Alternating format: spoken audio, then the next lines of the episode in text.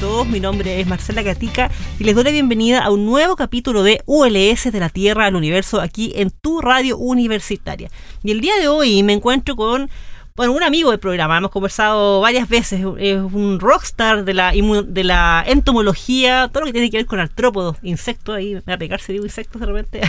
Estoy con Jaime Pizarro, quien es académico de la Facultad de Ciencias de la Universidad de La Serena y es parte del laboratorio de entomología ecológica de la universidad. Y es probable que ustedes lo conozcan ahí, su trabajo, el trabajo de su equipo, porque están constantemente saliendo en prensa con todo lo que tiene que ver con este mundo de los artrópodos de insectos, ¿cierto? De no solamente de nuestra región, sino que otras regiones y también eh, en el país. Y hoy día vamos a conversar, introduzco el tema acerca un poco de, cuánto sabemos realmente de nuestra diversidad. Muy buenos días, Jaime, ¿cómo estás? Hola Marcela, eh, ¿qué tal? Muchas gracias y un saludo a toda la audiencia. Muchas gracias a ti y bueno, yo, yo hacía la introducción, tú eres ya un amigo del programa porque hemos conversado, muchas veces hemos hablado de abejas, de insectos, hemos hablado de... Mm las fragatas portuguesas. Y hoy día un poco, para, para entrar al tema de hablar un poquito de cuánto conocemos nuestra diversidad, quiero tomarme de un, de un tema que salió harto en la prensa a nivel nacional. De hecho, hubo reportajes en La Tercera, en el Mercurio, acerca de un, un coleóptero o escarabajo que ustedes describieron, que es parte de, ahí de un mega trabajo que están haciendo en, la región de Atacama, que se llama, el nombre me llama la atención, ¿eh? Tenebrio de las Dunas, me suena como, como tenebroso, como que me da miedo leer ese nombre. Tenebrio de las dunas y entiendo que vive ahí en las dunas, el desierto florido. Cuéntanos un poquito para entrar en el tema eh, acerca de este trabajo en particular y luego vamos, hablando un poquito ya del tema mayor ahí. Bueno, el, tenebrio de las dunas es una especie que describimos hace un par de semanas. Eh, salió publicada una revista muy prestigiosa de taxonomía. Recordad que la taxonomía es la ciencia que, que estudia y clasifica las especies. Es una especie endémica de las dunas costeras del Parque Nacional eh, Llano de Chayi y Parque Nacional Pan de Azúcar en la región de Atacama. Es una especie que está eh, adscrita solamente a este tipo de dunas eh, eh, costeras. Tenebrio de las dunas, bueno, tenebrio porque es de la familia Tenebrionidae, y tenebrio de lo tenebroso, y, es verdad. Ah, sí. La familia Tenebrionidae es la familia que, que agrupa a los coleópteros eh, que están asociados a la oscuridad, a la noche. Son, ah, de, hábitos, son de hábitos nocturnos. Pero otra cosa ya es parte de la fábula zoológica, que son animales tenebrosos en sentido estricto. Son eh, animales que se alimentan de detritos, de materia orgánica en descomposición de tipo vegetal o, o de algún brote de alguna, de, de, alguna planta, algún pétalo de flor, cosas así.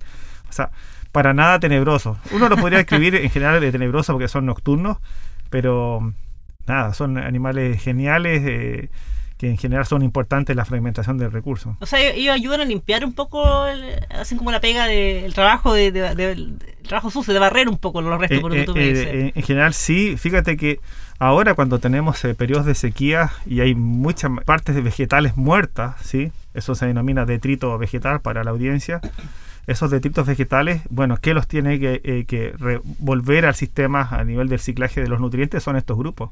Mm, los tenebrionios son importantes y por eso hay muchos tenebrionios que siguen, eh, siguen activos durante, eh, durante todo el año. No todos, como las vaquitas, por ejemplo. Este grupo específicamente de los, de los del tenebrio de las dunas, Mesopraosis, uno lo podría encontrar en general a lo largo del año.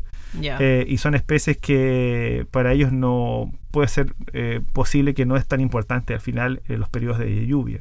Quiero preguntarle justo, Jaime, porque tú hablaste de la lluvia, lluvia, sequía, estamos en un periodo igual medio complicado, el tema, bueno, el tema del cambio climático y todo esto. Eh, no puedo preguntarte, siempre, siempre he escuchado que, lo, que los escarabajos son especies que han vivido desde el origen, o sea, del origen, han vivido por miles de años y que son eh, como que si el mundo se acabara, o sea, si nos cayera una bomba atómica, probablemente los escarabajos van a seguir ahí, porque son animales muy, que, que, tienen mucha capacidad de adaptación. ¿Qué tan así es esto? Sí.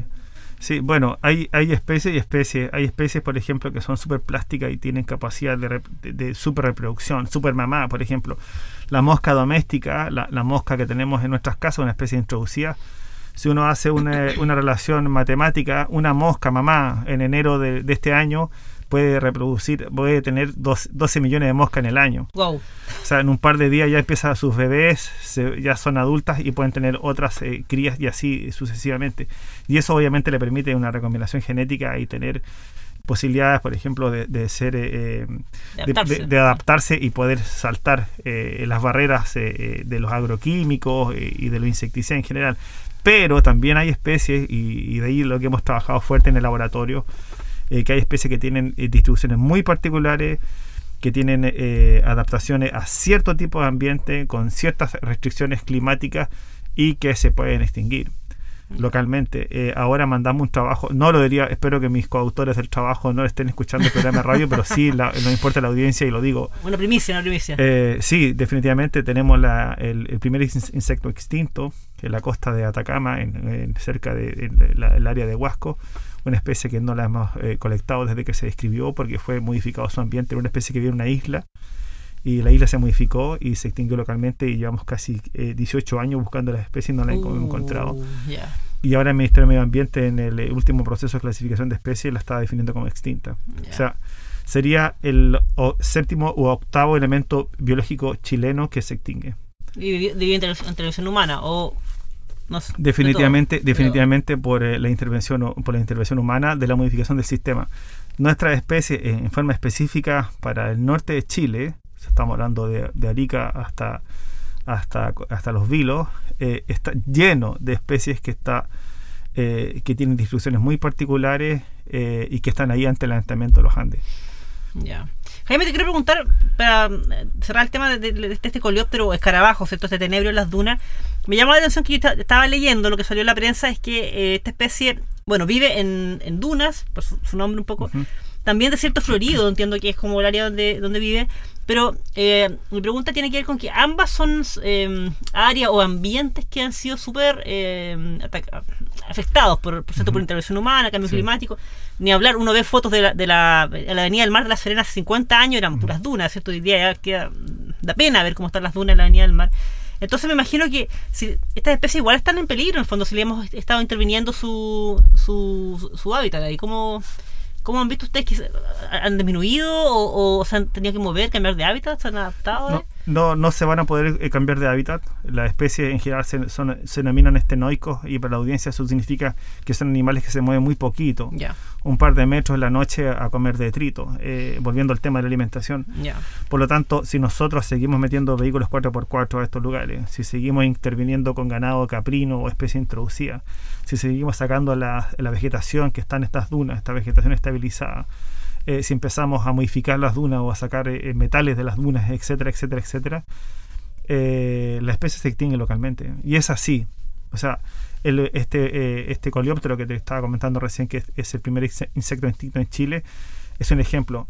Lamentablemente, y espero que no sea así, posiblemente ahí pueden haber extinciones locales en el país antes que se que nosotros nos demos cuenta que eran especies. No sé si me explico. Claro hay una hay una hay un concepto que se está utilizando actualmente extinción de insectos es la extinción que eh, son insectos que se extinguieron antes que se describieran antes que nos dimos cuenta que estaban esta especie presente en el país por eso este trabajo es taxonomía es un trabajo de ciencia básica, pero tiene una implicancia de conservación y de proyección a futuro del patrimonio del país eh, muy importante, porque nos hemos dado cuenta que hay muchos ejemplos como este.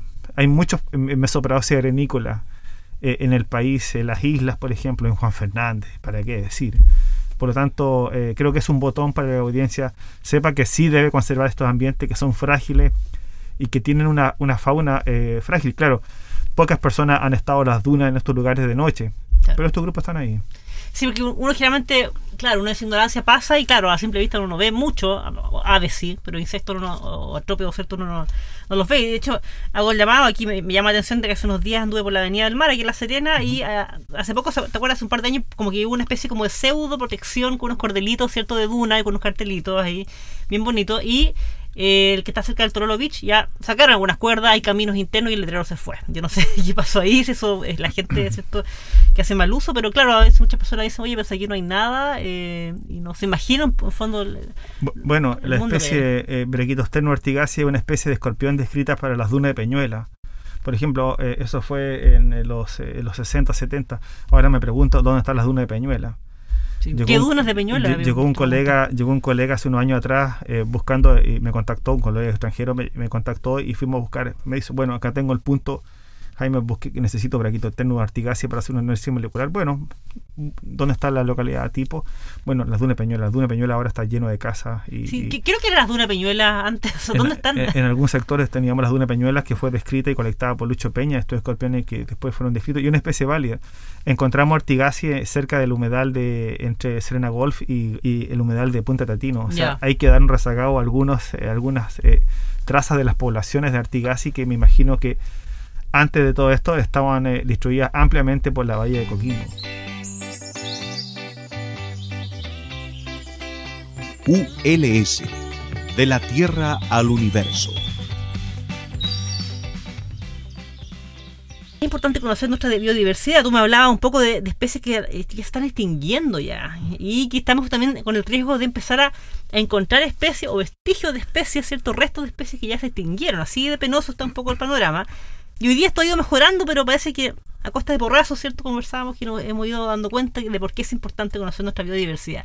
Y la pregunta que te tiro gigante, eh, ¿cuánto conocemos realmente nuestra, nuestra diversidad? Porque tú eres parte, de hecho, del primer inventario, o sea, tu equipo es parte del, del primer inventario de, nacional de biodiversidad, que están haciendo un trabajo enorme y han publicado varios, varias guías ahí. Por ejemplo, el Parque Nacional La Chimba están haciendo un trabajo grande ahí también en Antofagasta. Pero eh, yo entiendo que hay nosotros conocemos un, una, un porcentaje mínimo en realidad de lo que de lo que habita alrededor de nosotros. O sea, todavía hay miles de especies que nosotros no tenemos idea que existen, o, no están así eso. Eh, es una pregunta gigante. Sí. Eh, la, la, lo primero, para la audiencia, si buscan li literatura, se van a dar cuenta que hay varios autores que dan diferentes cifras. Aprox, aprox, tenemos un millón y medio de especies descritas a la fecha. En, sí, en, en, general en el mundo. El mundo en el mundo, un yeah. millón y medio de especies descritas a la fecha, de las cuales eh, dos tercios son insectos. Wow. Eh, Eso es enorme. Es enorme. Se, eh, se extrapola considerando que hemos tenido eh, cinco extinciones detrás. Yeah. O sea, lo que, era un planeta extremadamente diverso. Eh, y mirando hacia, mirando hacia adelante, se extrapola por varios eh, modelamientos eh, matemáticos de, de, de, diferentes aproximaciones. eh, lo más cercano es que nos falta 7.8 eh, millones de especies para describir. Para describir. El tema es que yo no sé si vamos a ser capaces en un tiempo acotado de los próximos 100 o 200 años en describir la biodiversidad que nos falta. Puede ser por falta de conocimiento taxonómico, capital humano, eh, financiamiento, eh, eh, financiamiento para las campañas en general. Pero deberíamos, nos debe faltar sobre dos tercios todavía por describir. ¿Qué pasa en Chile? En Chile, bueno, eh, bueno ayer o anteayer mandamos un trabajo sobre el primer inventario nacional de biodiversidad que tú comentabas, el proyecto uh -huh. CIMEF, sí. que nos ha llevado seis años de trabajo en general en Enorme, ocho de regiones del país con campañas en lugares realmente increíbles, con situaciones extremas, no extremas, eh, y hemos eh, identificado casi 100 especies nuevas para la audiencia, de, de, insectos, para que sepa la audiencia, de las cuales ya hemos descrito eh, sobre el 10% de la especie, y seguimos en eso, en eso estamos ahora también. La especie que presentamos hoy día, Mesoparado serenícola, el tener las dunas es parte también de, de, este esfuerzo, de, este inventario, donde tenemos escarabajos, langostas, insectos, arañas nuevos, o sea, es una locura. Es una locura cuando tú juntas un grupo de taxónomos eh, y eh, realizando expediciones en lugares, en lugares donde nunca se habían realizado. Bueno, en realidad era casi nuevo o casi nuevo, todo nuevo, o un 50% o un 40% nuevo de esta fauna de artrópodos. Todo hablando de los artrópodos. Nosotros actualmente en Chile tenemos entre, entre 33.500 a 35.000 especies de biota en Chile. Eh, para la audiencia entender líquenes, hongos, eh, plantas, vertebrados, pájaros, artrópodos. Eh, el 50% son artrópodos. Pensamos que de, los debe faltar todavía sobre el 50% por describir. No sabemos casi nada, casi nada, te digo, a ciencia cierta, casi nada de ácaros. Por ejemplo, toda la fauna edáfica bajo el suelo, de eso sabemos muy, muy, muy, muy poco. Eh, eh, de grupos eh, como los que estamos estudiando ahora, grupos de arañas, grupos parásitos, ectoparásitos, los endoparásitos, me, me, me voy de, lo, de, los artrópodos, pero también hay grupos de endoparásitos que tampoco tenemos, que no conocemos, o sea, de verdad, eh, sobre un 50% deberíamos fal nos falta todavía por descubrir. Y Jaime, te pregunto, esta pregunta puede ser media polémica, pero yo tengo una impresión muy de afuera, yo soy de otra área, pero como que sabemos más quizás de, lo, de los animales que son, bueno, más grandes, ¿cierto? Mm. Mamíferos, reptiles, o bueno, ni hablar de los domésticos, ¿cierto? Está como, hay una, hay una, no me odian ahí los animalistas, pero hay una moda también, ¿cierto? De perros, gatos, alguna, pero nos olvidamos de todo el resto de lo que está pasando, de, de- de lo que existe alrededor de la Tierra. ¿Y por, por qué sabe- si, mi pregunta es, si, si la mayoría de los animales son insectos, artrópodos, ¿por qué sabemos, eh, tengo la impresión que es de, de quienes menos conocemos, o sea, Mm. sabemos más de los mamíferos, por ejemplo, bueno, son más cercanos, pero ¿qué pasa? ¿Hay, hay, hay pocos profesionales en esa área? ¿Hay pocos fondos para investigar artrópodos eh, o insectos? que ¿Cómo, cómo Es una súper buena pregunta, reflexión también. Eh, en general, los, por ejemplo, los proyectos de impacto ambiental siempre se habían incluido los animales vertebrados y las plantas vasculares, los animales vertebrados y las plantas vasculares. Ahora recién, después de toda la campaña que hemos hecho nosotros, que nos demoramos más de 12 años, 15 años de trabajo con la conservación de insectos, se están incluyendo los invertebrados. Eh, siempre pasaron por alto. Siempre se pensaron como esta mosca de la supermamá de 12 millones de moscas. Siempre se pensó que eran grupos súper diversos, que su- súper super huevos, súper de todo. Y no es así. Son, pueden haber poblaciones acotadas, ya lo hemos comentado, y puede ver, la gente no puede ver en el- nuestro Twitter de laboratorio. eh, hay una cantidad de publicaciones de temas que son es una fauna acotada, no es una fauna eh, abundante y tampoco diversa en muchos casos, para nada.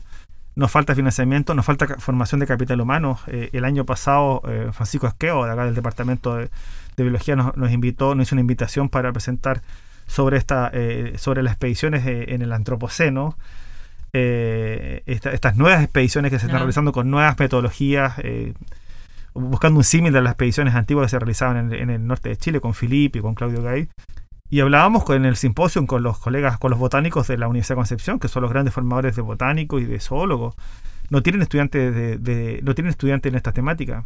Se acabaron las, ¿qué? se acabaron los estudiantes de, de- que revisan géneros o describen especies. Ya no los hay.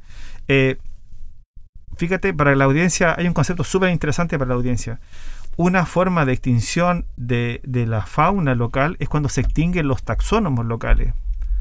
Porque él es el que llevaba toda la información por años de ciertos grupos. Por ejemplo, si se muere alguien acá en la zona norte que estudió toda la vida polilla y no formó capital humano, esa línea de trabajo se pierde y no sé cuándo va a volver a recuperar ese espacio de, de estudio. No sé si ¿Qué, me qué- explico. qué pasa ahí? ¿Es porque a lo mejor no, no hemos sabido cautivar a estudiantes o es un tema que a lo mejor ellos ven que hay, como hay poco fondo, no ven posibilidad Sí. de carrera en eso? El último Fondesit eh, adjudicado para taxonomía fue en 1999. Uh, O sea, tenemos un espacio gigante. Claro, porque las revistas de taxonomía no tienen el peso específico de una revista de, de, de- de fi- de filogenia o filogeografía o cuestiones moleculares, donde los- el factor de impacto es fundamental para adjudicar proyectos. Para que, la sepa, se- para que sepa la audiencia, las publicaciones científicas tienen eh, un grado, un puntaje de, que se denominan cuartiles. Las, las revistas de taxonomía están, pueden estar en un Q3, Q4 o Q2, pero nunca van a estar en Q1 como inmunología, biología molecular. por ejemplo, o revistas de, relacionadas al cáncer, etcétera. Claro, tienen otra importancia, pero estas también son importantes y son parte, son parte de, la, de la información eh, científica que deberíamos tener eh, como país. Eh, por lo tanto, tenemos una ausencia de fondos eh, del tema taxonómico sistemático eh, y por eso, obviamente, y por ende, tenemos una ausencia de estudiantes que relacionen a Mm. este tipo de investigación. Y la pregunta es, ¿quién va a describir nuestra biodiversidad que todavía nos falta por describir? De hecho, te quiero preguntar porque eh, ya, bueno, acercamos casi al final del programa, pero sea, bueno, hace un rato atrás se viene hablando, hace un rato atrás me refiero a hace años, de que hay, hay que aumentar el presupuesto en ciencia. De hecho, bueno, este gobierno también tomó ese tema de nuevamente y que, porque, a ver, de nuevo, recordar a la audiencia que invertimos el 0,3 máximo del Producto Interno Bruto, ¿cierto? Que es muy poquito si nos comparamos con la OCDE, que tanto nos gusta comparar, ¿no es cierto? Y eh, nuevamente eh, eh, se ha tomado el tema de que queremos aumentar un 1% por lo menos. Ahora, de, de eso, eso implica muchas cosas. Hay dinero para proyectos, para becas, para investigación, para tecnología.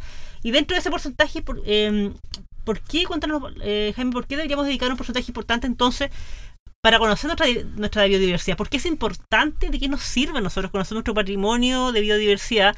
Porque muchas personas, a lo mejor que no tienen contacto con esto, su única cercanía es ver un atlas, una exposición, ¿cierto? Un documental maravilloso, pero a lo mejor no entiende el impacto que puede tener tanto en la vida de la Tierra como en nuestra vida diaria también como personas, el, el, el preservarla también. La biodiversidad es parte del patrimonio del país. La biodiversidad es parte del patrimonio genético, cultural, eh, eh, tangible, no tangible, eh, eh, etnográfico, biológico, genético. O sea, tiene una cantidad de implicaciones la biodiversidad de forma absoluta. Y tenemos, y además tenemos una biodiversidad única, que la cordillera de los Andes, el, desierto de Atacama y, la- y la corriente Humboldt la- originaron una biodi- biodiversidad que no está en otra parte más del mundo.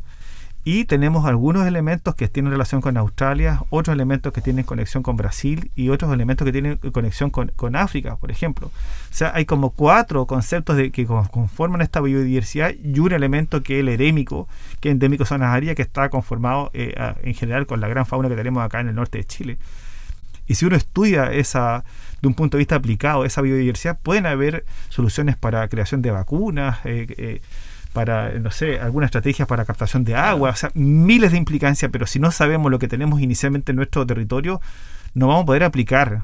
Por eso nos falta ese cambio de switch.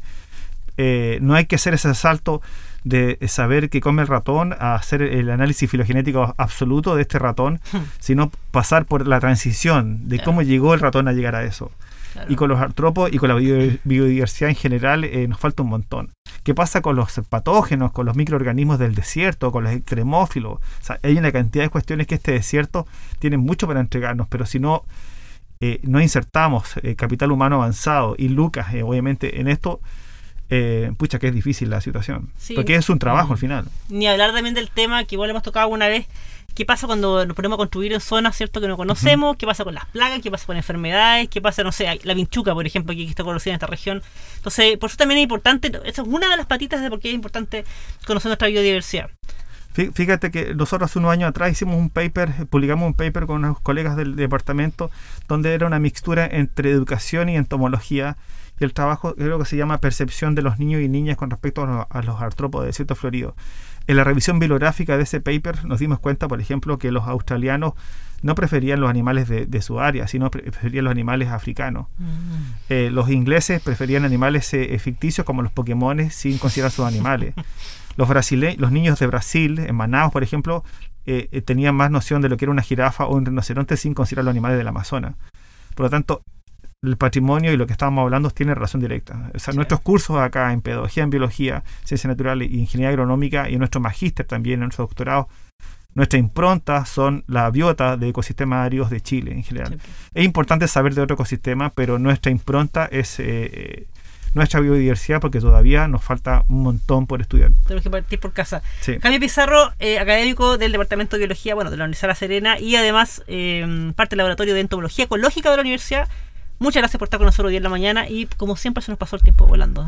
sí, muchas gracias. Siempre con mucho que contar ahí, se el tiempo no vuela. Así que siempre como te dejo invitado nuevamente porque yo sé que en unos meses va a tener también algo nuevo que venir a contar, ¿no? Tiraste algunas papitas, así que espero ahí el, desarrollo de eso. Así que muchas, muchas gracias. Y bueno, estimadas y estimados, recuerden que estamos cada martes y jueves a las 8 de la mañana por la 94.5 aquí en su radio universitaria. Estamos en todas las redes sociales con arroba cienciasuls, arroba cienciasuls. Y recuerden que este programa, si lo quieren escuchar nuevamente, lo quieren compartir o quieren escuchar los anteriores, también va a estar en Spotify en ULS de la Tierra al Universo. Que tengan una muy buena semana. Me despido. Chao. Las opiniones vertidas en este programa son de exclusiva responsabilidad de quienes las emiten y no representan necesariamente el pensamiento ni la línea editorial de esta emisora y o de la Universidad de La Serena.